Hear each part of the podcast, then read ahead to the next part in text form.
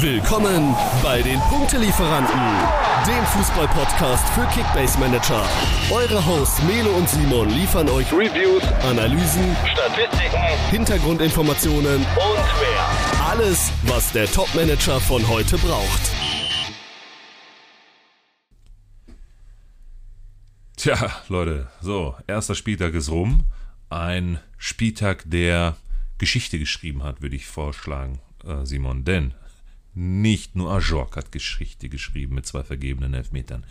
Nicht nur Behrens hat Geschichte geschrieben mit drei Kopfballtoren in einem Spiel. Nein, auch Simon hat Geschichte geschrieben, denn du hast die erste Punktelieferanten Kickbase Matchday Challenge gewonnen. Und zwar mit einem Punkt Vorsprung vor Eisele, den wir gleich trotzdem im Outro hören. Und ähm, der Typ hat ganz, ganz krasse Thesen am Start. Also hört da bis zum Schluss äh, rein und äh, freut euch auf den Eisele gleich. Aber Simon, hattest du kein Erbarmen mit unseren Mitmanagerinnen und Mitmanagern, die bei uns in der Challenge mitmachen? Wie fühlst du dich? Was, was, was ist in dich gefahren? Warum?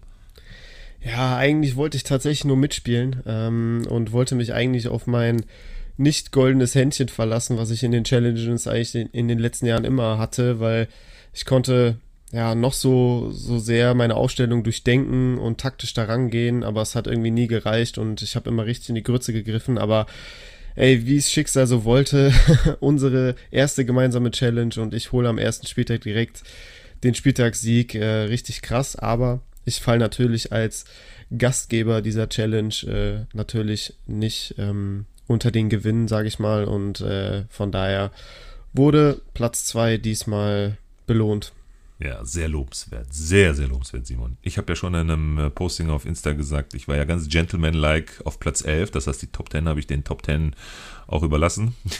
Aber nein, du musst es natürlich wieder übertreiben. Ja, das war eigentlich. Mit einem Punkt Vorsprung, ne? 1000, ja. wie viel hast du? 1890 zu 1889 oder so?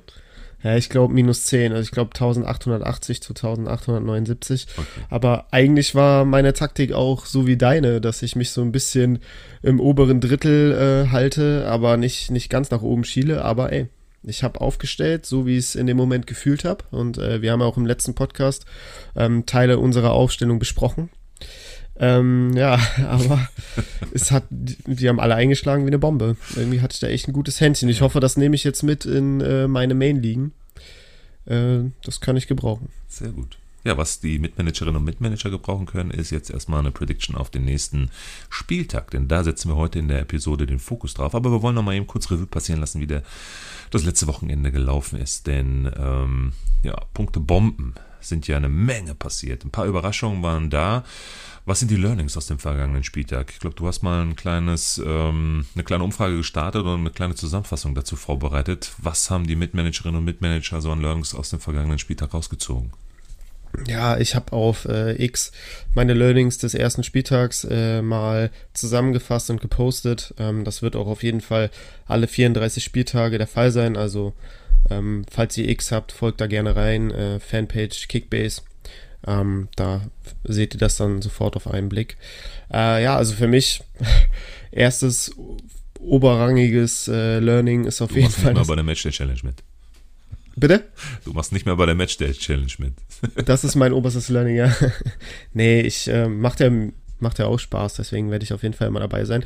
Übrigens auch an alle Hörer, die Teil der Challenge sind, ihr könnt jeden Spieltag damit machen. Also ist jetzt nicht nur eine Eintagsfliege gewesen, sondern bleibt einfach drin, stellt jeden Spieltag euer Team auf und äh, ja, mit etwas Glück, mit einem guten Händchen, so wie ich es jetzt hatte, ähm, gewinnt ihr dann den kommenden oder folgende Spieltage.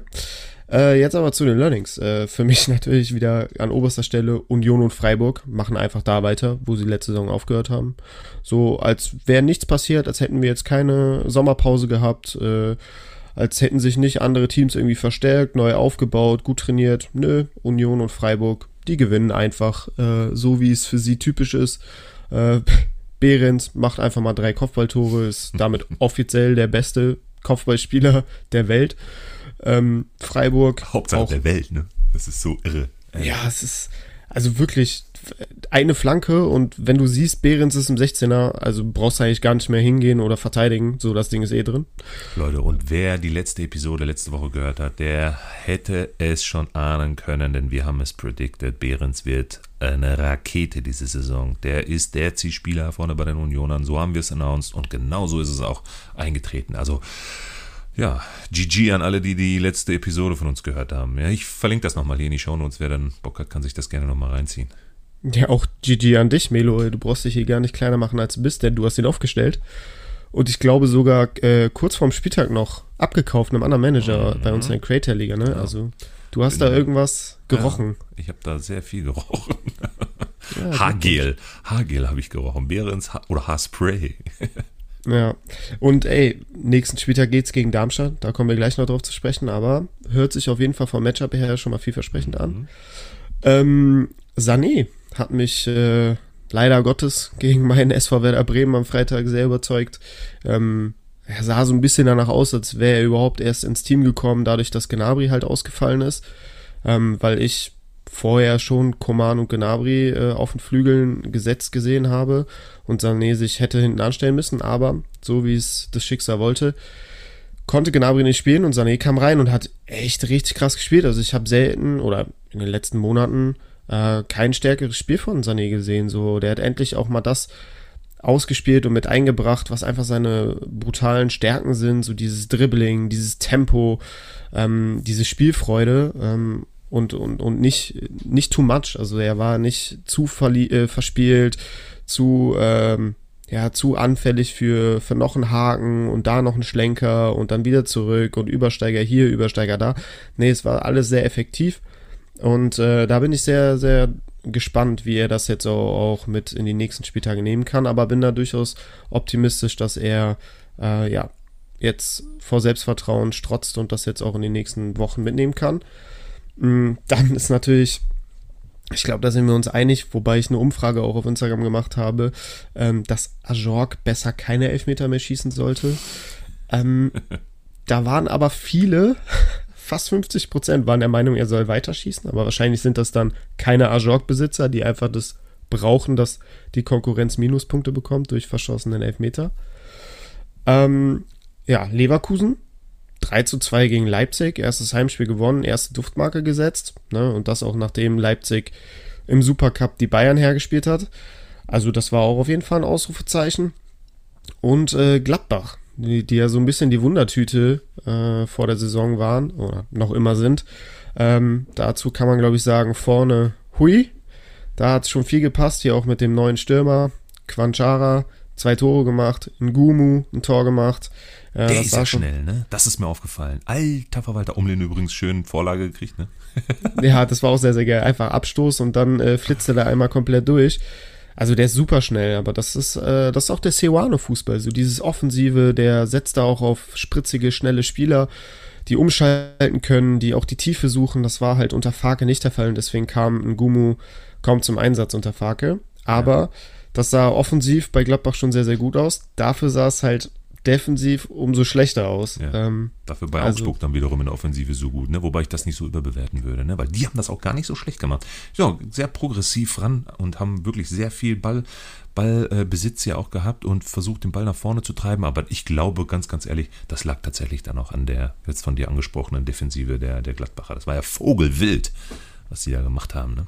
Ja, also da, das war schon, schon sichtbar generell, fand ich, am ganzen Spieltag, speziell auch in der Konferenz, sind sehr, sehr, gegen, äh, sehr, sehr viele Gegentore durch Standardsituationen gefallen, mhm. wo die Abwehrreihen überhaupt nicht sortiert waren, keine Absprache da war und so. Also ich, ich finde, oder es war zumindest für mich sehr, sehr auffällig, dass viele Teams einfach noch so ein bisschen in den Rhythmus kommen müssen, die Absprachen müssen sitzen, die Kommandos. Ähm, das braucht vielleicht noch ein paar Spieltage, bis, bis die Defensivreihen sich da auch eingespielt haben. Ja, sehr gut. Ja, das waren die Learnings, ne? Ich bin mal gespannt, was wir jetzt aus diesen Learnings mitnehmen in den zweiten Spieltag. Denn lass uns mal auf die Go-To-Teams schauen, die jetzt am äh, Wochenende ähm, ja, erwähnenswert sind. Ich habe mir so drei, vier Matchups rausgesucht, wobei eines vielleicht im Detail nochmal gemeinsam mit dir diskutiert werden sollte. Wir haben es jetzt gerade schon ange angekündigt. Also ich glaube, so das Matchup, wo ich sagen würde, da passiert am meisten, das wird eine Randale pur. Das wird Leverkusen in Gladbach sein. Ne? Leverkusens Offensive gegen Gladbachs Defensive. Also nur mal so ein paar Stats. Ja? Die haben jetzt 96 Begegnungen jetzt overall, ne? also Pokale und was weiß ich was. Ne? 38 Siege für Leverkusen, 29 Mal unentschieden, 29 Niederlagen. Festhalten, 179 zu 139 Toren. Digga, in 96 Spielen. Was meinst du, was das für ein Schützenfest geben wird jetzt am Wochenende? Ja, das hört sich auf jeden Fall nach einem Spektakel an und ich würde es mir natürlich als neutraler Zuschauer äh, mit einer kleinen Kickbase-Brille auf jeden Fall wünschen, dass da viel passiert und dass wir da ein echt äh, geiles Spiel zu sehen bekommen. Ähm, verspricht auf jeden Fall eine Menge, speziell die Offensivreihen, die können da sicherlich glänzen. Ähm, aber ja, defensiv könnte es tatsächlich dann äh, Kickbase-technisch äh, für den einen oder anderen auch äh, böse enden. Aber ich will jetzt hier keinen Teufel an die Wand malen. Äh, das Spiel muss erst gespielt werden und äh, ich bin auf jeden Fall sehr, sehr gespannt. Ist auf jeden Fall ein mega interessantes Matchup. Ich habe mir einen Timer gestellt. Samstag-Topspiel, 18.30 Uhr in Gladbach gegen Leverkusen. Gehen wir gleich noch im Detail drauf ein. Aber lass mal vorne anfangen am Freitag. Die Überraschungsmannschaft des ersten Spieltags. Ich glaube, und da bin ich also ich bin da null auf diesen Hype-Train jetzt aufgestiegen, dass die Stuttgarter da jetzt irgendwie die Saison über randalieren werden. Das lag ganz klar an der katastrophalen, räudigen Leistung der Bochumer, dass da die Stuttgarter so positiv hervorgestochen sind. Wobei man da auch sagen muss, ein, zwei Spieler sind trotzdem sehr, sehr, sehr, sehr lobenswert ähm, ja, zu nennen. Äh, allen voran deine Prediction aus der letzten Episode mit Pascal Stenzel hast du da eine Bombe rausgehauen, alter Verwalter, ey. Was der da randaliert hat auf der Seite, das ist ja irre. Der hat ja gespielt, als gäbe es keinen Morgen mehr, ne? Aber, und deswegen jetzt nochmal zum Matchup in Leipzig. Puh, die werden da sang- und klanglos untergehen, oder? Passt Stats dazu, pass auf, die haben mittlerweile zehnmal gegeneinander gespielt. Acht Siege Leipzig, zwei Unentschieden. Nicht eine einzige Möglichkeit Stuttgart nicht einmal bisher irgendwie gewonnen. Also 0,0 Chance sehe ich da. 18 zu 3 Torverhältnisse übrigens. Also Vollgas auf die Leipziger am Spieltag. Ja, bin ich voll und ganz bei dir. Also ich, ich sehe da jetzt auch nicht unbedingt einen Sieg für, für Stuttgart.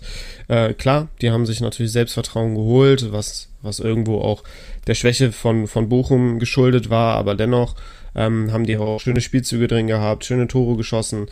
Gibt auf jeden Fall Aufwind, äh, auch gerade nach dieser ähm, ja, äh, schlechten Vorsaison, ne, klammern wir jetzt mal die Relegation aus, die war wieder wiederum recht souverän, aber dennoch ähm, ja, hat man viel, viel Schlechtes erlebt äh, beim VfB Stuttgart in den letzten Monaten und äh, das war natürlich dann balsam für die Seele.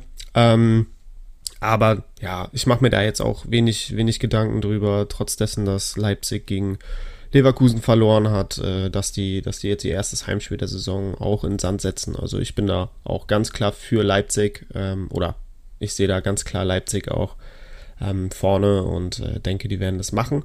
Wenngleich ich nicht davon ausgehe, dass es ein Schützenfest gibt. Du hast die äh, Torstatistik angesprochen in den bisherigen Duellen 18 zu 3. Das sieht ja vom Toreverhältnis schon sehr, sehr äh, eindeutig aus, aber ich glaube nicht, dass dass Stuttgart jetzt ähm, quasi für dieses 5-0 äh, am, am, Wochenende büßen muss und dann selber eine 5-0-Reise oder eine 4-0-Reise kriegt. Ähm, Stenzel denk, regelt. Ja, also ich denke mal, es wird so ein zwei Tore Unterschied für Leipzig. Ähm, genau, aber da, da gibt es natürlich jetzt auch mit Blick auf auf das Freitagsspiel einige ähm, interessante Personalien, ähm, auf die wir gleich auf jeden Fall noch genau. eingehen können. Ja, für alle, die bis hierhin zugehört haben und noch nicht abgeschaltet haben, wir gehen gleich in äh, unterschiedlichen Kategorien die Kickbase-Relevanz durch. Ja, wir haben gleich noch eine Kategorie Punktebomben, dann haben wir noch eine Kategorie Under the Radar und eine ziemlich heiße Kategorie, die ist ganz, ganz neu, Gamble der Woche. Da gehen wir jetzt jeweils in diesen Kategorien nochmal ein paar Kickbase-relevante Namen durch und geben euch valide, hoffentlich valide, aber ich glaube, wir haben in der letzten Episode schon gezeigt, dass wir da recht gute Informationen auch mitgeben können. Ähm, recht valide, Kickbase-relevante Informationen mit. Ja, aber gehen wir mal weiter jetzt in den Matchups. Freitag ist abgehakt. Äh, Samstag. Gibt es da irgendwas Spezielles aus deiner Sicht der Dinge, was erwähnenswert wäre? Ich hatte da zwei, aber mach du mal. Ah, ich finde tatsächlich äh, drei Spiele sehr, sehr interessant, auch mit einer hohen Kickbase-Relevanz, zumindest was das eine Team angeht. Ähm, natürlich Darmstadt und Union Berlin. Klar, erstes Heimspiel für Darmstadt, aber Union Berlin ist einfach Union Berlin. Die haben jetzt auch gegen Mainz restlos überzeugt, ähm, bis auf wenige Ausnahmen äh, durch zum Beispiel die verschuldeten Elfmeter. Es kann passieren, äh, aber dafür hat man ja Ajorg und Renault, die das da äh, unter sich ausmachen. Nee, aber ja, wir haben jetzt auch Behrens gesehen, drei, drei Tore gemacht per Kopf. Ähm, da da läuft es in der Offensive ähm, und ich glaube, die werden sich auch keine Blöße geben und in Darmstadt auch souverän gewinnen. Äh, von daher sollte man auf jeden Fall auf Unioner setzen. Da gibt es tatsächlich auch noch den einen oder anderen, der vergleichsweise günstig ist. Ne? So zum, zum Beispiel, äh, also hier Stichwort Leiduni. Den finde ich preis-leistungstechnisch schon recht interessant, wenngleich zentrale Mittelfeldspieler bei Union nicht immer unbedingt sehr, sehr gut punkten. Vergangenen Spieltag auch ein gutes Beispiel. Sein Nebenmann Kral hat, glaube ich, dann trotz dessen, dass 4-1 gewonnen wurde, nur 43 Punkte gemacht oder so. Ist natürlich sehr wenig. Leiduni hat eine Vorlage geleistet, hat dadurch einen guten grünen Balken geholt. Aber finde ich dennoch interessant. Und Personalien Volland und Gosen sind natürlich sehr, sehr spannend. Da gibt es sicherlich viele Manager da draußen, die die sich jetzt äh, in den letzten Tagen ähm, ja, gekauft haben vom Transfermarkt. Preislich fand ich, waren beide auch vom Einstiegspreis her sehr, sehr gut, ähm, gut angesiedelt. Ich glaube, beide so um die 15 Millionen wert. Ähm, ja, ich denke mal, die werden, werden größtenteils vergriffen sein mittlerweile und äh, auch wenn es Roussillon auf links sehr, sehr gut gemacht hat jetzt gegen Mainz, ähm, kann ich mir durchaus vorstellen, dass Gosen zu seinem Startelfdebüt kommen wird. Und gleiches gilt auch für Volland. Kam er rein auch gegen Mainz und hat kurz nach seiner Einwechslung direkt eine Vorlage gegeben. Ähm, da bin ich auch mal gespannt. Das sind natürlich zwei Spieler, die äh, in die Startelf gehören und ähm, ja, es bleibt abzuwarten, wann denn da der Zeitpunkt ist. Und er könnte tatsächlich jetzt am Samstag schon soweit sein. Behrens. Zwei Buden, 100 Pro, garantiert. Wobei ich sagen muss, ganz so deutlich finde ich es jetzt nicht, weil die Darmstädter haben das gar nicht so schlecht gemacht, ja, am Wochenende. Ey, bin ich voll bei dir. Ich habe das Spiel auch komplett gesehen, ja. Digga, ehrlich, ey, da muss Union aber auch erstmal, ja, die kennen sich nicht, ja, und, ähm, Steine klopfen, Steine ja, klopfen das, angesagt. Das wird so ein Spiel hier wie Dortmund gegen Köln, weißt du? So, das war ja auch räudig, was die Dortmunder da gezeigt haben. Also ganz so eine Selbstverständlichkeit als Union Berlin äh, sehe ich das nicht. Da in Darmstadt erstmal einen Punkt zu holen, musst du auch erstmal schaffen. Wobei sich natürlich in den letzten Jahren ein gewisses Selbstverständnis bei Union Berlin breit gemacht ja. hat, dass man halt solche Spiele dann halt 1-0 gewinnt. Ne? Aber das waren dann auch wirklich Glücksdinger. Das waren so typische Union-Spiele, weißt du? So immer noch so, boah, zack, das Ding ist drin, so wie bei den Dortmundern jetzt malen, da zufällig da an der richtigen Stelle gestanden und das Ding da reingetrudelt. Ich weiß nicht, ob das Union Berlin ist diese Saison. Mal sehen. Ja, man, man sagt ja immer, irgendwann muss doch das Glück bei Union Berlin auch mal aufhören. Und es geht halt immer weiter. Von daher, ich kann, ich kann das nicht mehr sagen. Ich muss einfach jetzt von dem Gewohnten ausgehen und deswegen sage ich schon, dass es irgendwie äh, ja eine klare Sache wird. Also klare Sache nicht im Sinne von 4-0 und ab nach Hause, sondern klare Sache, dass, dass man hinten nichts anbrennen lassen wird und vorne macht man halt irgendwie eine Ecke rein und äh, ja, gewinnt 1-0 und rächt sich die Hände und geht, fährt nach Hause. Äh, bin ich, bin ich mal gespannt, aber grundsätzlich sind wir uns, glaube ich, schon einig, wenn Champions League ist, äh, bei einem Aufsteiger spielt, der Darmstadt 98 heißt, dann ist das aus Kickbase-Sicht schon ein interessantes Matchup. Ja, definitiv. Du hast noch ein Matchup. Genau, tatsächlich noch zwei. Ähm, Gleiches gilt halt auch für das zweite Duell mit dem Aufsteiger äh, Heidenheim gegen Hoffenheim. Ähm, Heidenheim sehe ich zu Hause definitiv stärker als auswärts. Braucht man nicht darüber reden. Ähm, das, das werden auch harte Spiele und die werden auch äh, ihre Punkte holen zu Hause. Davon bin ich überzeugt. Dennoch ist es früh in der Saison. Heidenheim muss sich erstmal mit der, ähm, mit der Situation akklimatisieren. Äh, haben jetzt ja, hochverdient äh, 2 zu 0 in Wolfsburg verloren und äh, hatten offensiv auch so wie ich das wahrgenommen habe, so gut wie keine nennenswerte Gelegenheit. Das heißt, das ist alles noch recht dünn. Auch vom Kader her merkt man schon eindeutig, boah, da fehlt schon so ein bisschen die Qualität äh, für die erste Liga. Und Hoffenheim, ja, die werden, wurden natürlich die letzten Wochen hoch gelobt und hoch gehandelt. Ähm, sah jetzt gegen Freiburg nicht ganz so gut aus. Aber dennoch glaube ich, dass da speziell die Offensive von Hoffenheim gegen Heidenheim äh, ja, gut punkten wird. Also da würde ich schon auch auf Hoffenheimer gehen. Ja, habe ich übrigens gleich ein bei Under the Radar. Ja. Ja, bin schon gespannt drauf. Äh, wir haben ja auch vorab die Dinger schon mal abgeglichen und äh, da hat sich sehr viel geähnelt, wie, wie sonst auch immer. Ähm, ja, da gibt es sicherlich auch interessante Personalien. Genau. Und dein nächstes Matchup. Genau. Dann, ja, ich glaube, das ist äh, für jeden auch von großer Bedeutung. Ähm, Bochum gegen Dortmund. Bochum eine 5-0 rutscht jetzt bekommen im Pokal raus. Da läuft es echt gar nicht. Dortmund hat sich sehr, sehr schwer getan gegen Köln, war wirklich keine Glanzleistung. Tendenziell war meiner Meinung nach sogar der, der FC ein Ticken stärker und näher am 1-0 und dann hat man da irgendwie eine Ecke reingestolpert, also im wahrsten Sinne des Wortes. Ähm, also wirklich mit einem blauen Auge davongekommen. Das sind irgendwo diese dreckigen Siege, die Dortmund jahrelang gefehlt haben. Ähm, trotzdem hat es letzte Saison nicht zum Meistertitel gereicht, aber darüber haben wir schon lange gesprochen. Ähm, aber ich glaube, wir brauchen uns nichts vormachen. Dortmunder gegen Bochum sind mega interessant und die sollte man auf jeden Fall einplanen. Ja, hundertprozentig. 70 Spiele, 31 Siege, 22 Unentschieden, 17 Niederlagen für Bochum. 122 zu 97. Also Dortmund doch schon recht anfällig in Bochum. Ja, die haben auch äh, sehr oft schon in der letzten Zeit auch unentschieden gespielt, gar sogar verloren einmal ähm, in der jüngsten Vergangenheit. Äh, es wird ein Sieg für Dortmund, bin ich schon der festen Überzeugung, weil sie jetzt auch nochmal eine Reaktion zu der Leistung in Dortmund zeigen müssen, ganz klar. Und Bochum ist äh, Bochum.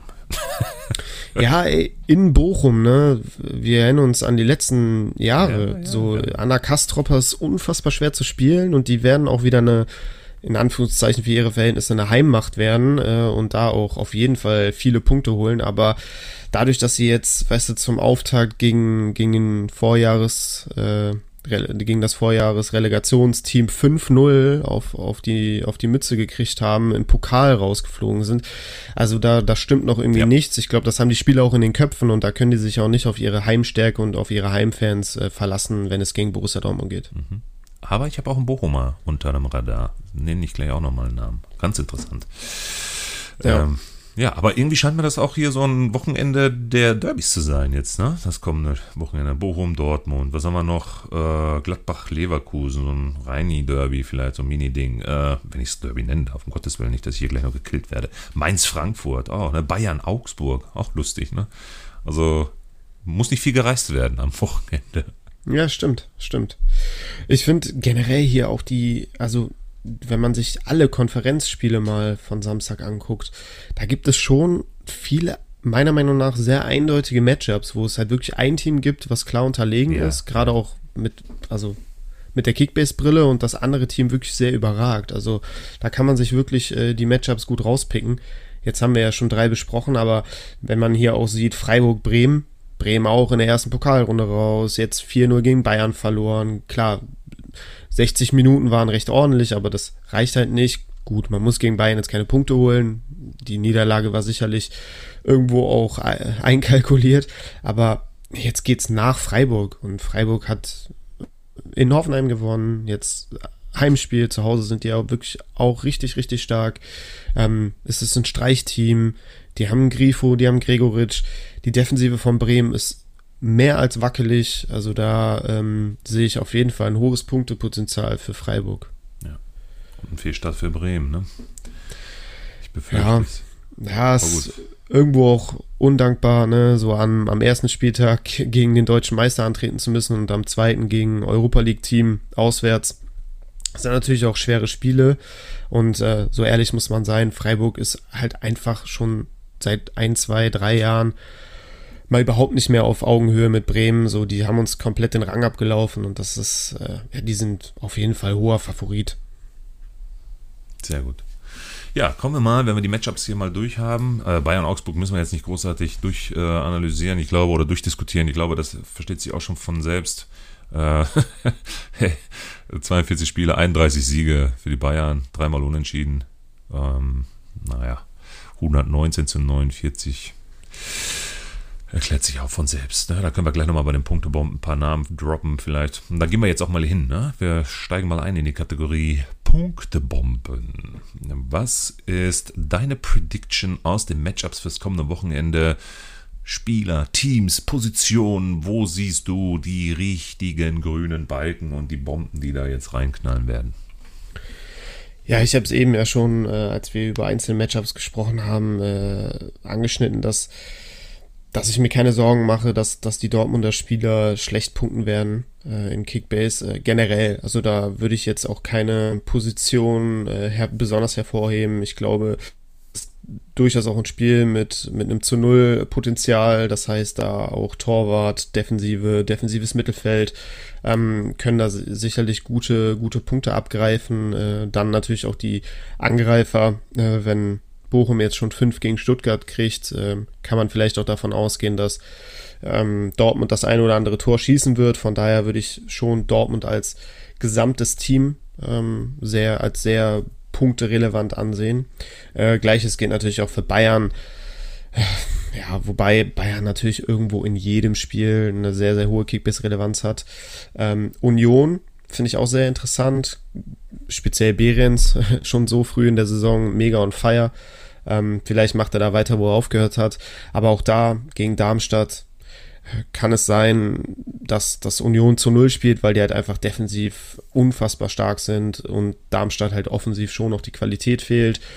Das heißt, da könnte es für die Defensivreihen auch ganz gute Punkte geben. Ähm, Hoffenheim finde ich äh, in Heidenheim finde ich speziell die Offensive äh, sehr, sehr interessant und mit einer hohen Punkterelevanz. Ähm, die Defensive weiß ich, sehe ich eher nicht, weil wir haben es jetzt gegen Freiburg auch schon gesehen, die haben sich das Ding da auch hinten selber reingehauen. Irgendwie passt es da äh, noch nicht so ganz. Ähm, klammern wir jetzt mal Kabak aus, äh, aber der war, glaube ich, auch beim Eigentor beteiligt oder war das, war das Brooks, der den zuerst irgendwie nicht getroffen hat und dann seinen Kollegen. Äh, ich, ich glaube, es, nee. glaub, es war Brooks. Ähm, nee, aber Kabak, klar, jetzt so mit seinem Tor war natürlich gut. Ähm, und die Offensive von Freiburg, die sehe ich auch sehr interessant. Ich glaube schon, dass Bremen ein Tor schießen wird äh, in Freiburg. Ähm, von daher ist der zu Null Bonus meiner Meinung nach weg für den ja, SC Freiburg. So. Hm. Deswegen würde ich da nicht unbedingt auf die Defensivspieler äh, gehen, aber Offensive, Grifo, ähm, Doan, Salai, der jetzt auch gegen Hoffenheim getroffen hat, Gregoritsch, ähm, die werden da wuseln und äh, gute Punkte machen. Ich habe nochmal ganz speziell bei den Leverkusener ein paar Namen, die ich gerne droppen würde. Das macht am meisten Sinn, meiner Meinung nach, weil dieses Matchup ist einfach das Matchup für mich, wo es die meisten Tore hageln wird. Definitiv hageln wird. Leverkusen hat auch ein paar Themen, ja, in der, in der, in der Abwehr, muss man ja auch sagen, waren sie jetzt auch nicht so die, die äh, stabilsten. Da müssen sie sich auch noch äh, ein Stück weit finden. Hm, vielleicht könnte das dann auch nochmal für so einen schnellen, ich habe ja jetzt gelernt, er heißt Ngumu, nicht Ngumu, sondern Ngumu. Äh, dieser fallschnelle ähm, Mann auf der Außenbahn, der hat mir sehr, sehr gut gefallen. Der wird sicherlich auch auf der Gladbacher Seite nochmal interessant werden. Ähm, ja, Quanchara sowieso. Äh, das könnte was geben. Honorar hat mich nicht ganz so äh, überzeugt, muss ich ganz ehrlich sagen. Also ich hätte ihn doch deutlich stärker auf Basis der, der Testspiele, die ich gesehen habe, deutlich stärker äh, mir vorgestellt. Also das war jetzt okay, es war solide, fand ich jetzt aber ein paar, zwei, drei ganz gute Aktionen, aber die haben eher dann auch immer wieder dazu geführt, dass er ähm, das Tempo irgendwie rausgenommen hat aus dem Spiel. Ähm, dafür ist er wahrscheinlich noch ein bisschen zu verspielt. Hm, müssen wir mal gucken. Und Standards macht er auch ganz gut. Also vielleicht eher da nochmal ein Auge drauf werfen. Ähm, das war es dann aber auch schon bei den Gladbachern in der Offensive. Und dann gehe ich schon ganz klar auf die, auf die Leverkusen. Also da ist wirklich durch die Mitte bei den Gladbachern ja Vogelwild, alles Mögliche passiert. Die Steckpässe, auch von außen, die Flanken, die da reingedroschen worden sind, Kopfballschwäche, doch und nöcher. Itakura ganz extrem, außer sein Torchen, was er da gemacht hat, ist mir auch echt ähm, extrem negativ aufgefallen. Ähm, also da klar, Boniface, äh, klar, der Zielspieler Nummer 1, den man benennen sollte. Dann Wirtz, der wirklich hervorragend spielen wird am Wochenende, hundertprozentig. Der wird seine Bude wieder machen und zwei, drei Vorlagen vielleicht auch, oder zumindest mal äh, ne, potenzielle Vorlagen vielleicht durchdrücken wird. Weil ich es einfach sehr, so sehe, dass sie jetzt sehr, sehr viel auch durch die Mitte kommen werden. Ähm, da hat Gladbach definitiv seine Schwäche. Hm. Und äh, Chaka. Chaka wird für mich eine ganz heiße, eine ganz heiße Nummer. Äh, der hat auch saustark gespielt. jetzt am Wochenende. Fand den extrem agil, ähm, auch gut kombiniert, immer mit dem Wirt zusammen, sich auch immer mal wieder die, die Räume auch aufgeteilt. Fand ich sehr, sehr stark und hat mir sehr gut gefallen. Und ähm, für mich auch ein sehr, sehr heißes Eisen am Wochenende. Ja, würde ich so unterschreiben. Ähm, bei Shaka tatsächlich war ich auf der einen Seite ein bisschen überrascht und auf der anderen Seite so ein bisschen enttäuscht. Also ich sehe es definitiv so, äh, wie du auch, dass er in Real Life äh, auf dem Platz wirklich ein starkes Spiel gemacht hat. Äh, erstes Spiel für Leverkusen, ne, dürfen wir nicht vergessen, erstes Pflichtspiel, also in der Bundesliga für Leverkusen. Äh, da sah das schon ganz gut aus. Was mich überrascht hat, war, dass äh, er tatsächlich auch häufig Palacios den Ball überlassen hat und der den Ball nach vorne getragen hat. Das, davon bin ich so ein bisschen ausgegangen vor der Saison, dass das eher so Schakas Part sein wird, dass der wirklich so ein so ein Kleber am Fuß mhm. hat und, und da die Bälle anzieht und trägt und, und gestaltet und waltet. Ähm, das war tatsächlich, finde ich, ähm, recht auffällig, dass ja. da schon auch viel von Palacios kam. Ähm, Lag aber wahrscheinlich auch am Gegner, muss ich ganz ehrlich sagen. Ne? Wahrscheinlich, weil er definitiv etwas äh, defensiver dann äh, eingestellt war. Kann ich mir vielleicht vorstellen. Ja, das kann gut sein. Muss man, also werde ich auf jeden Fall jetzt die nächsten Spiele nochmal ja. beobachten ähm, wie, wie, wie da der Aufbau stattfindet. Ähm, und enttäuscht war ich halt dann auch irgendwie unterm Strich dadurch, dass er halt nicht so viel den Ball am Fuß hatte, wie, wie ich gedacht habe. Ähm, hat er natürlich jetzt auch nicht überragend gut gepunktet. Klar, mhm. man hat zwei Gegentore gefangen, er ist ein zentraler Mittelfeldspieler, hatte keine direkte Torbeteiligung, hat 83 Punkte gemacht, ist solide, aber irgendwie, ähm, ja, hätte ich mir punktetechnisch tatsächlich ein bisschen mehr erhofft, aber, aber er war jetzt auch nicht so weit weg vom grünen Balken und ähm, ich glaube, dass das wird schon noch kommen, aber wie gesagt, ich dachte, er wäre ein bisschen balldominanter. Da muss ich, muss ich erstmal gucken, wie, wie sich das so ergibt. Ich habe so ein Gefühl, dass das gegen Gladbach anders wird. Gegen sein Ex-Team auch noch, ne? Ja. Vielleicht, ne? Vielleicht ist er da nochmal äh, extra motiviert und äh, möchte Gegen da die Gladbacher wird Leverkusen deutlich mehr Spielanteile haben, deutlich mehr Ballbesitz haben und da wird er auch der treibende Mann im Mittelfeld sein. Ja. Dein Ohr, äh, dein Wort in Gottes Gehörgang. Ja, aber ich, ich nehme mit, was du sagst, weil es ist natürlich auch echt eine schwierige Situation, wenn du Palacios auf deiner Seite, auf deiner Höhe auch hast, ja. Äh, da wirklich das Spiel in die Hand zu nehmen und die Kickbase-Relevanz zu zeigen, das muss, muss erst noch passieren. Vielleicht ist das auch nochmal ein Learning aus den nächsten Spielen bis zur Länderspielpause. Das wollen wir mal beobachten. Ja, auf jeden Fall. Genau.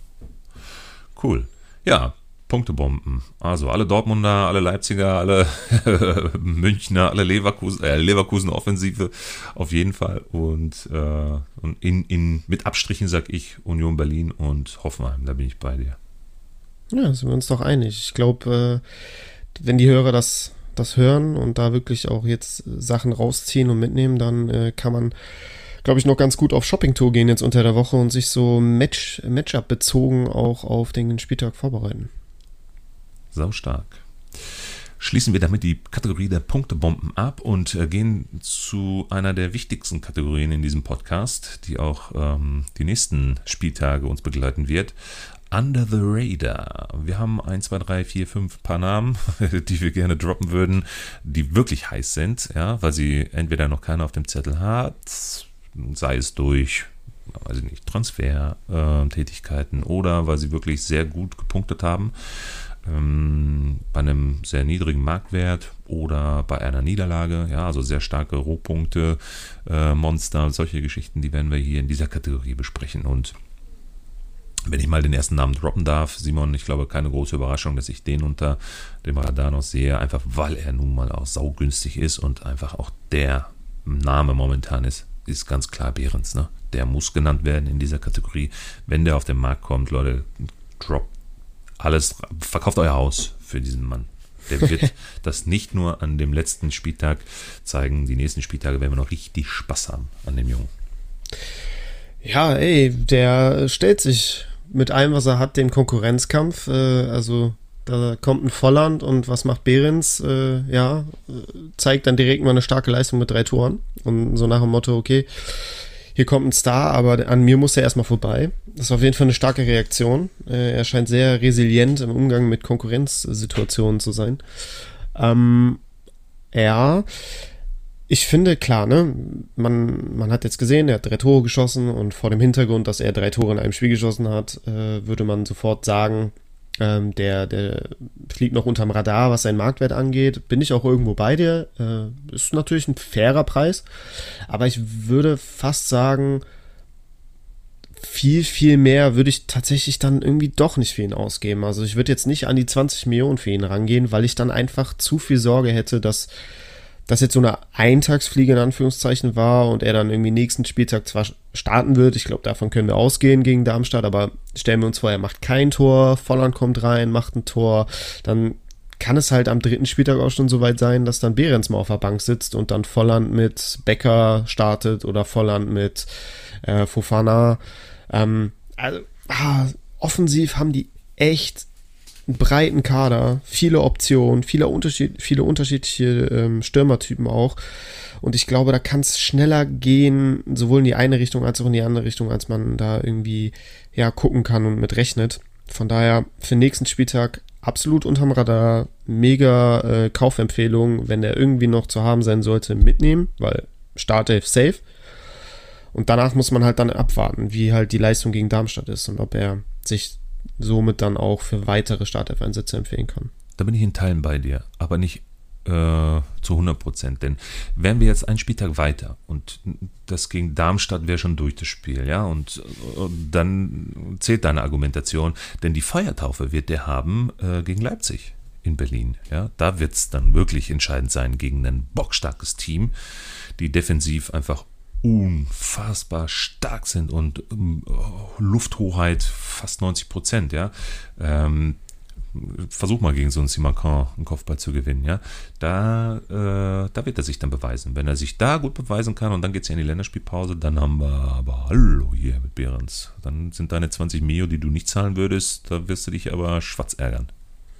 Ja, ja, verstehe ich. Also ich weiß, wo du herkommst. Also die nächsten beiden Spiele bis zur Länderspielpause absolute Behrens-Spiele, ähm, die er auch von Beginn an machen wird, gehe ich auch stark von aus.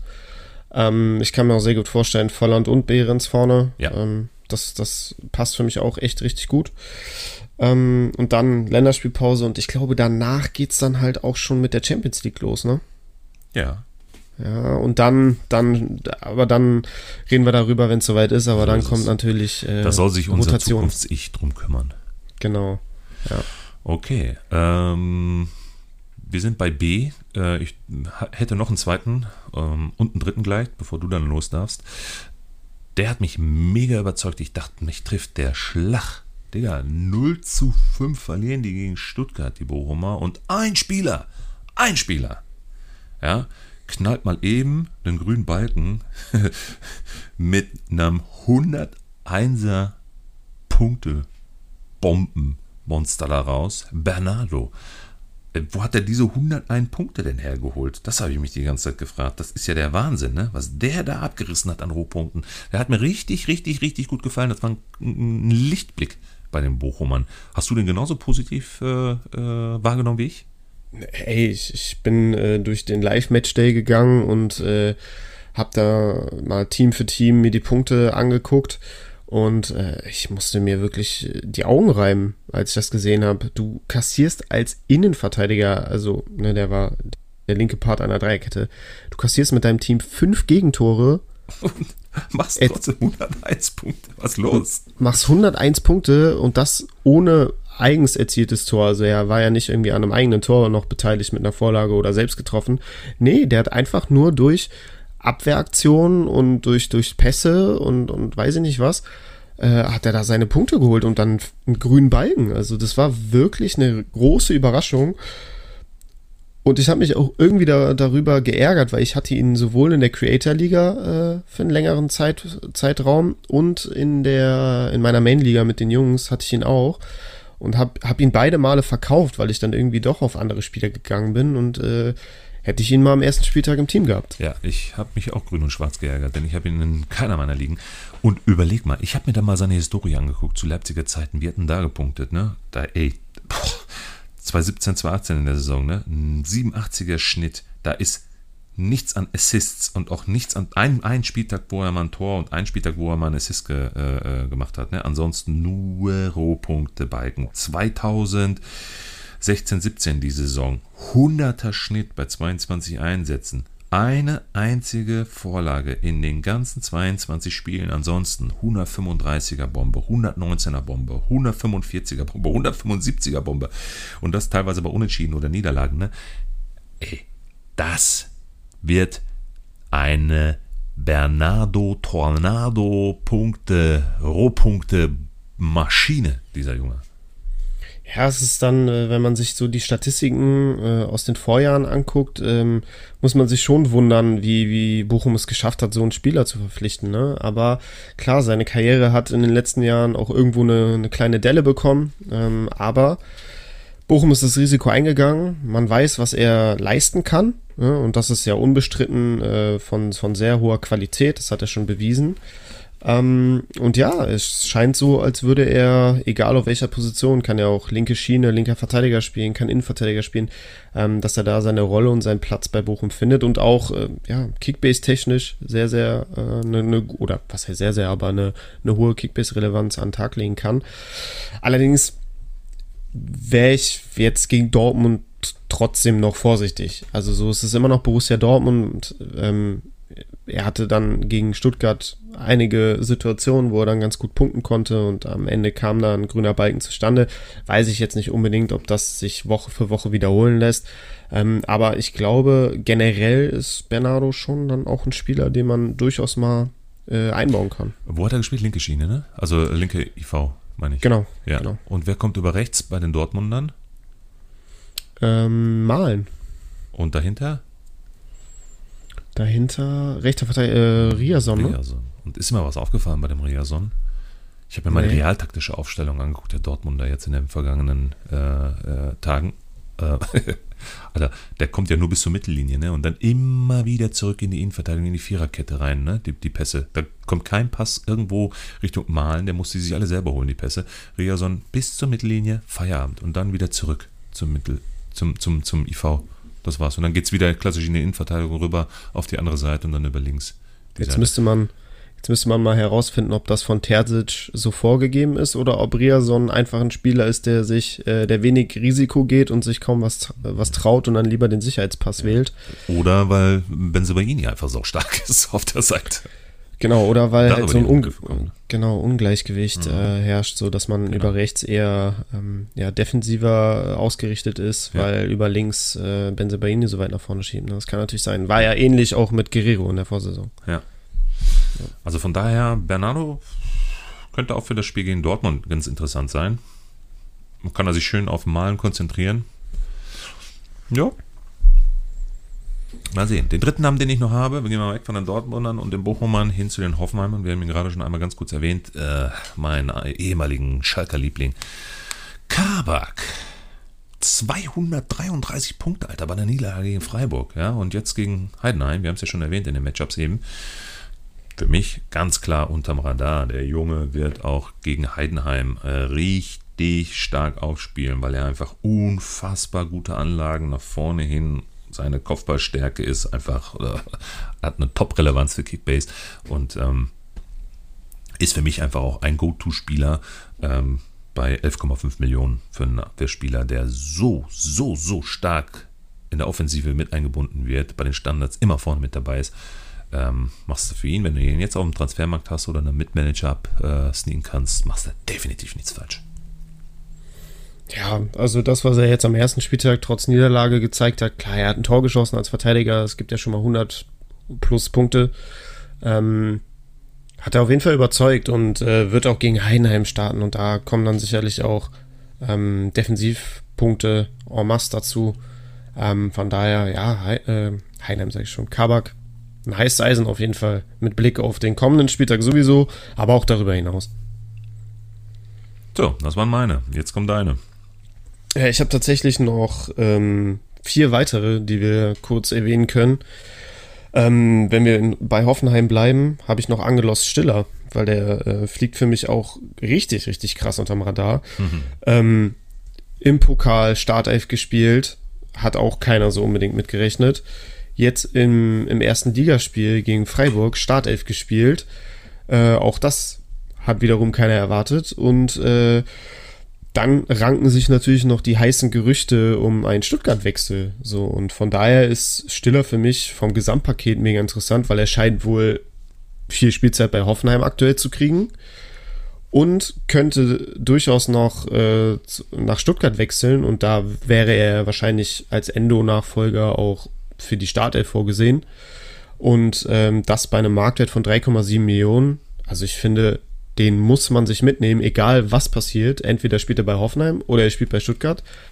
Aber eins ist sicher und das ist die Marktwertsteigerung. Das heißt, selbst wenn man ihn nicht unbedingt für sein Kickbase-Startteam oder für seine Startaufstellung ähm, einplant, kann man mit ihm, glaube ich, richtig, richtig gut Geld machen aktuell.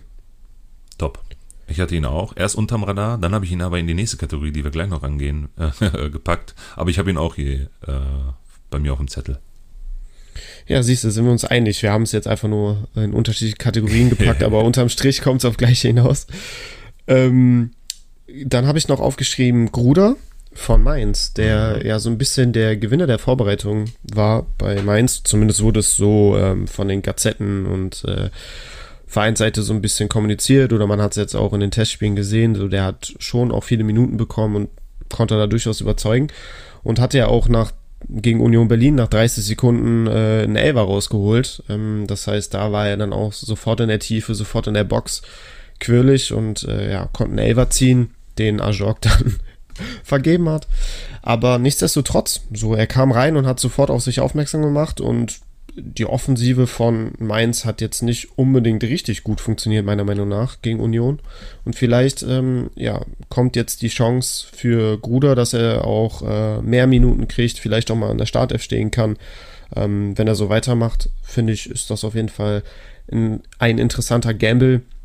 Und aufgrund seines Marktwerts fliegt er natürlich auch deutlich unterm unterm Radar. Ist jetzt kein Spieler, von dem man Woche für Woche einen grünen Balken erwarten kann oder Startelf-Einsätze, sondern er ist halt wirklich ein junges Talent, was langsam, nehme ich mal an, herangeführt wird.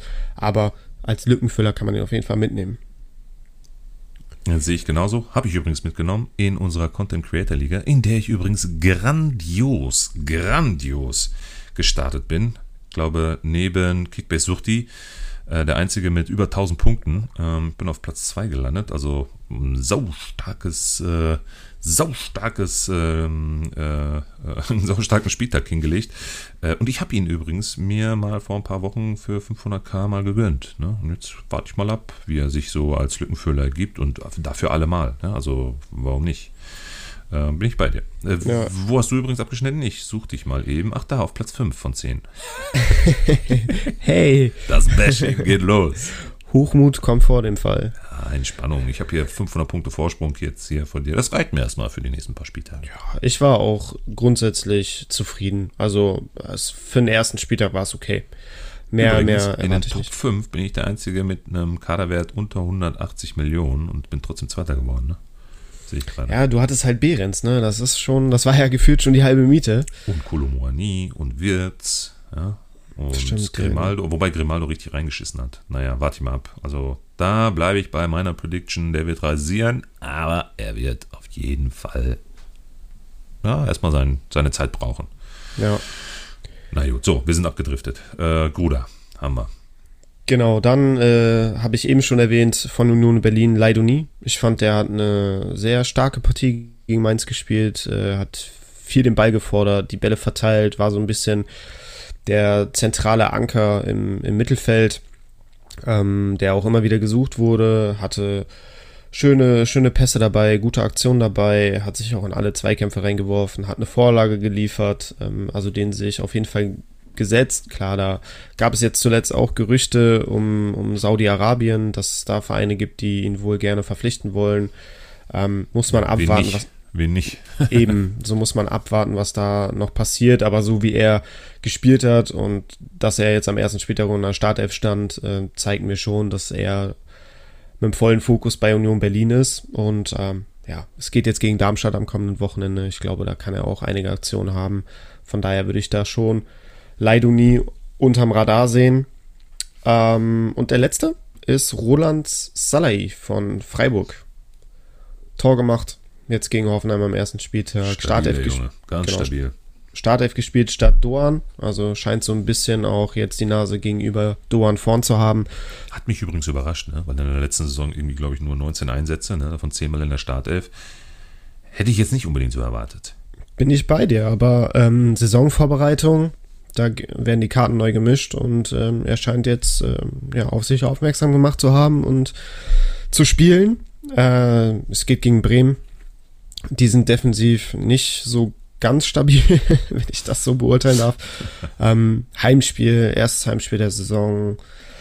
Zusammen mit Grifo und wie sie alle heißen, glaube ich, kann das schon ganz gute Punkte geben. Und dann natürlich auch darüber hinaus, weil Freiburg ist einfach Freiburg. So ist es. Stark. Den schreibe ich mir mal direkt hier, den muss ich mal eben hier auf meine Wishlist packen hier. Das ist doch mal ganz interessant. Der ist nämlich in der Content Creator Liga noch gar nicht vergeben. Direkt mal auf die Scout-Liste gesetzt. So. Oh, da, da werde ich aber auch hellhörig. Den, wenn der noch draufkommen sollte. ja, gut, ich habe ihn ja gerade auch vorgelesen. Also, dass ich ihn auf dem Schirm habe, solltest, ja, solltest du wissen. Jetzt hast du ihn auch am Schirm. Wird ein Battle. Wir kommen zur letzten Kategorie. Gamble der Woche. Da haben wir tatsächlich beide den gleichen Namen auf dem Schirm, ähm, denn das wird eine ganz heiße Angelegenheit bei den Wolfsburger. Ne? Wir hatten ihn jetzt auch in unserer letzten Episode in der Match Day Challenge Start Vorbereitung, ja, in unseren Startelf Predictions äh, für unsere Punktelieferanten Match Day Challenge hatten wir ihn ja auch als guten, günstigen Lückenfüller schon äh, predicted. Ähm, hat er auch sehr gut unter Beweis gestellt, ein 90er Rohpunkte, äh, eine 90er Rohpunkte Bombe hingelegt, plus Mannschaftsboni, glaube ich, war er irgendwie bei über 140, ja. Ähm, aber was macht man mit ihm jetzt? Ne? Jens ist wieder, wieder fit der wird ja jetzt nicht da hingekommen sein, um jetzt zu gucken, wie so ein Cäsiger jetzt da mit seinen 5,7 Millionen Marktwert da jetzt äh, versucht, sich das festzuspielen. Das könnte interessant werden, wie sich das jetzt ergibt, oder? Ja, definitiv. Aber ähm, für mich zählt erstmal die, die Leistung.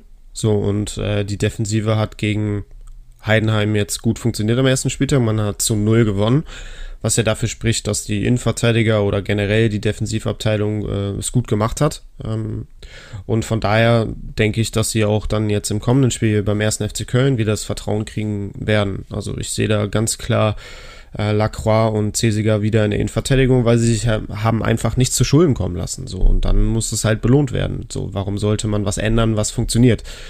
Ähm, da muss man aber trotzdem abwarten. Ne? Du hast da im Hintergrund einen Bonau, du hast einen, ähm, einen Jens, die natürlich auf Spielzeit brennen und äh, die werden da sein, sobald äh, Lacroix und Cesiger ja, federn lassen. Und dann werden die Karten neu gemischt, aber ich glaube jetzt rein mit, mit dem Blick auf den kommenden Spieltag ähm, ist Cesiger auf jeden Fall in der Startelf. Also alles andere würde mich wundern. Und dann muss man halt irgendwie gucken, dass er jetzt auf Dauer kein Stammspieler sein wird. Ich glaube, da sind wir uns einig, wenn man einen Jens verpflichtet hat für viel Geld und auch einen Bornau noch dahinter hat. Ähm, dass es da sicherlich irgendwann im Laufe der Hinrunde dann zur Abwechslung kommt, sehe ich schon. Aber jetzt rein auf den nächsten Spieltag bezogen, finde ich, ist Cesiger auf jeden Fall eine Kaufempfehlung wert. Ja, top. Bin ich deiner Meinung. Wir haben ihn ja beide als Gamble der Woche hier auf unserem Zettel. Hast du noch zusätzlich jemanden? Denn ich hatte ja noch Stiller, den haben wir aber gerade schon besprochen, Another Raider. Ähm, gute Punkte und wie gesagt, den Wechsel gegebenenfalls dann zu Stuttgart.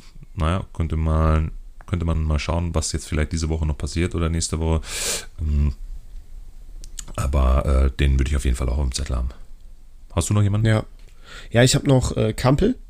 Kevin Kampel. Oh, geil. Ähm, weil Seiwald. Bitte? Hat er gut gemacht? Ja, ja. Und Seiwald hat's nicht so gut gemacht. Und deshalb äh, kann ich mir durchaus vorstellen, dass Seiwald rausrotiert und Kampel rein. Und was halt das richtig, richtig geile ist, es ist das Freitagsspiel. Das heißt, wir können ab 19.30 die offizielle Aufstellung von Leipzig sehen. Und hey, wenn wir dann sehen, Kampel steht in der Startelf, dann kann man ihn sofort aufstellen. Das heißt, wenn Kampel jetzt bei euch auf dem Markt sein sollte oder in den nächsten Tagen bis Freitag noch auf den Markt kommen sollte, würde ich da auf jeden Fall zuschlagen und einfach mir diesen Gamble offen halten, dass er wirklich am Freitag gegen Stuttgart in der Startelf steht. Da verrate ich dir jetzt nicht, dass er äh, auch noch nicht bei uns auf dem Transfermarkt ist. Stimmt, ja. Ups.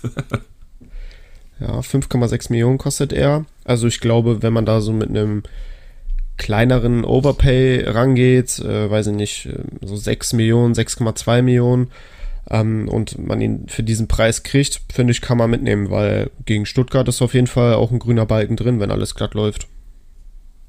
Mega. Guter Name, wirklich. Zwei weitere habe ich noch, mhm. äh, die so ein bisschen mehr zur Kategorie Kaufempfehlungen generell gelten äh, oder fallen und weniger so Gambler der Woche sind. Ähm, zum einen Jakic von Frankfurt. Mhm. Da kam ja gestern wohl auch das Gerücht von Sky auf oder die Meldung von Sky, dass Stuttgart sehr, sehr stark an Jakic interessiert ist als Endo-Nachfolger. Ähm, das ist, sind so ein bisschen, also Stiller und Jakic sind so die beiden heißen Transferkandidaten beim VfB Stuttgart. Ähm, Jakic ist sehr günstig aktuell, weil er wenig Perspektive bei Frankfurt hat auf Spielzeit. Äh, kostet 2,5 Millionen, Marktwert äh, steigend. Ähm, hat jetzt 93 Minuten gegen, gegen Darmstadt gespielt äh, am ersten Spieltag, weil Rode ja nach drei Minuten, glaube ich, verletzungsbedingt runter musste und wurde eingewechselt sollte Rode bis zum kommenden Spieltag und danach sieht es aus nicht fit werden, ist Jakic auf jeden Fall Startelf-Kandidat gegen Mainz für Frankfurt oder er wechselt eben davor oder danach nach Stuttgart, wo er dann als Endo-Nachfolger gesehen wird. Von daher ist das definitiv, definitiv eine Kaufempfehlung allein der Marktwertsteigerung wegen. Jetzt weißt du übrigens auch, warum ich Stiller unter Gamble der Woche gepackt habe. Ja, ja. Und Jordan habe ich noch als Kaufempfehlung. Ja. Jordan Sibachö von Union Berlin äh, mit der ganzen namhaften Konkurrenz da im Angriff äh, sieht es wohl sehr, sehr schlecht aus, ähm, dass Jordan da wirklich eine, eine Rolle spielen kann bei Union. Ähm, und von daher strebt er einen Wechsel an. Und äh, Borussia München-Gladbach soll wohl an Jordan interessiert sein, als Backup für Quanjara oder als Ergänzung zu Quanjara. Und ähm, ja, er ist wohl nicht abgeneigt, nach Gladbach zu wechseln. Gladbach hat irgendwie kommentiert, wir müssen vorher ähm, Transfergelder generieren, das heißt Spieler verkaufen, äh, allen voran natürlich Elvedi, der ist noch da, der soll verkauft werden, aber sobald Geld, Geld frei ist, wird das wahrscheinlich ähm, zu Teilen in Jordan reinvestiert und äh, allein, ja, er wird nicht sofort Stammspieler sein, ich glaube, da sind wir uns sicher und punktetechnisch wird es wahrscheinlich eher uninteressant werden, aber geldtechnisch. So, wenn ein Spieler innerhalb der ersten Liga wechselt, dann ähm, äh, ja, werden viele Manager auf diesen Spieler aufmerksam, äh, kaufen den ein und dann wird der Marktwert steigen und dann kann man mit ihm, glaube ich, einen ganz guten Transfergewinn erzielen. Den habe ich mir nicht auf die Scoutlist gepackt. Nein, alles gut. Das ist äh, mit äh, Gladbach das wundert mich. Wo hast du das denn her? Äh, auch von, von Sky hier. Ja. Äh, Florian Plettenberg hat das vermeldet, dass genau, dass äh, ja, Gladbach da noch ein Backup sucht und mhm. wohl bei, äh, bei Jordan angeklopft hat mhm. und grundsätzliche Bereitschaft äh, zu einem Wechsel besteht. Und jetzt muss Gladbach nur noch Geld einnehmen, um dann äh, Jordan verpflichten zu können. Ich muss auch noch Geld einnehmen, damit wir jetzt hier durch die Woche kommen. Ich brauche nämlich noch auf jeden Fall einen Mittelfeldspieler in unserer Content Creator Liga. Mal sehen. Ich muss mich gleich nochmal. Ich hoffe, dass der äh, Kampel da gleich noch drauf kommt. Mal sehen. Ja, ich muss auch noch ein bisschen arbeiten. Ich habe auch noch was zu tun. Ja, bist du zufrieden bisher mit dem ersten Spieltag generell oder hast du jetzt noch irgendwo Baustellen? Ja, also Baustellen habe ich zu Genüge. Äh, zufrieden mit dem ersten Spieltag bin ich punktetechnisch in beiden Ligen. Ja, recht zufrieden. Also das sind so die Punkte, die ich gemacht habe. So zwischen 600 und 700 Punkten sind für mich so an Spieltag 1 solide. So die sind auch einkalkuliert, weil ich halt einfach weiß, so wie ich manage und wie ich Kickbase für mich definiere, ähm, ja, kommen da selten mehr Punkte zustande. Ähm, das steigert sich dann im Laufe der Saison, weil sich mein Team natürlich auch stetig verbessert. Ähm, ich habe jetzt in der Main-Liga tatsächlich gestern Kimmich bekommen. Der war noch, der, das war so der einzige Big Fish, der Und? noch. Hast du deine 100 Millionen bezahlt oder?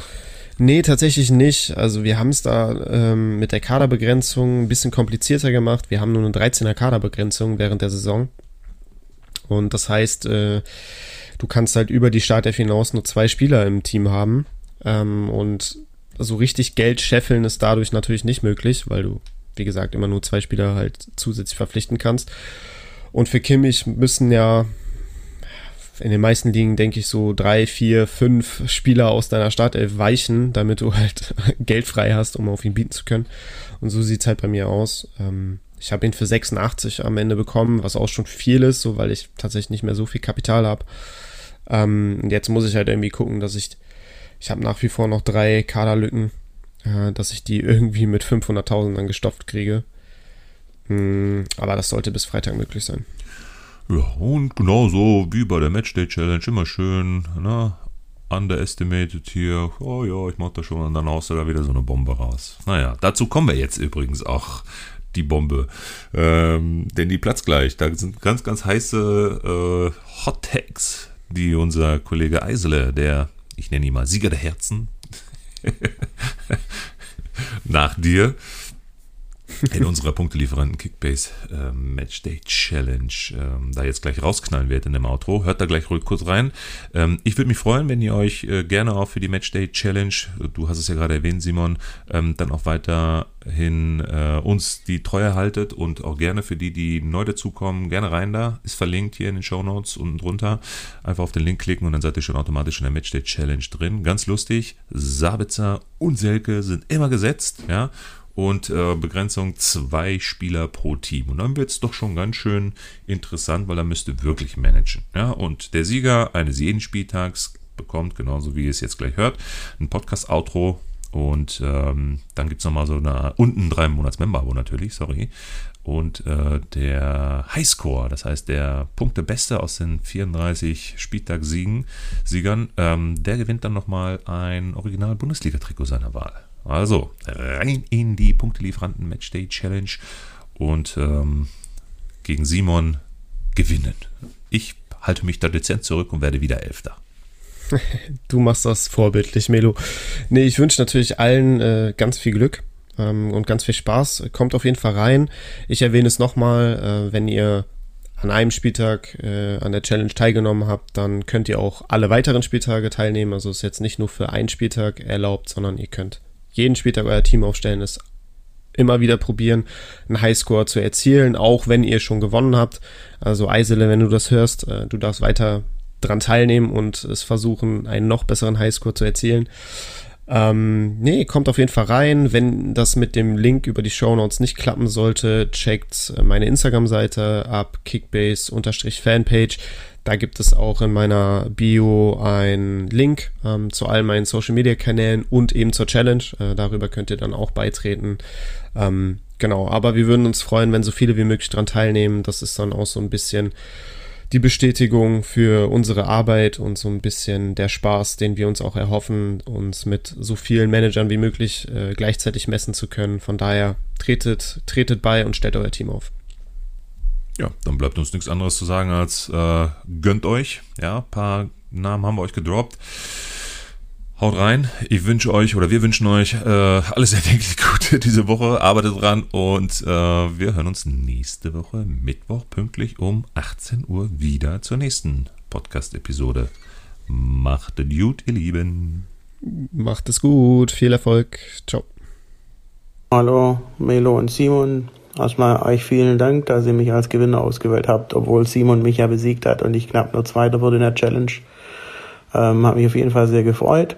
Freue mich, das Outro machen zu dürfen heute. Ähm, Grüße gehen raus an alle meine Kickbase-Kollegen, insbesondere Dennis, der wahrscheinlich als einziger den Podcast hört. Alle anderen sind da, glaube ich, nicht so aktiv. Deshalb sind sie auch nur ab Rang 2 zu, äh, zu finden in der Tabelle. Bleibt hoffentlich so. Ähm, genau. Dann hoffe ich, alle hatten einen schönen Podcast und haben am Schluss noch die Prognose raus, dass Stuttgart auf den Boden der Tatsachen zurückgeholt wird am Wochenende. Olmer setzt seine Serie fort und Heidenheim überrascht und holt drei Punkte im ersten Bundesliga-Heimspiel. Macht's gut, ciao, ciao. Das war eine neue Folge der Punktelieferanten. Abonniert gerne diesen Podcast und folgt uns auf Instagram.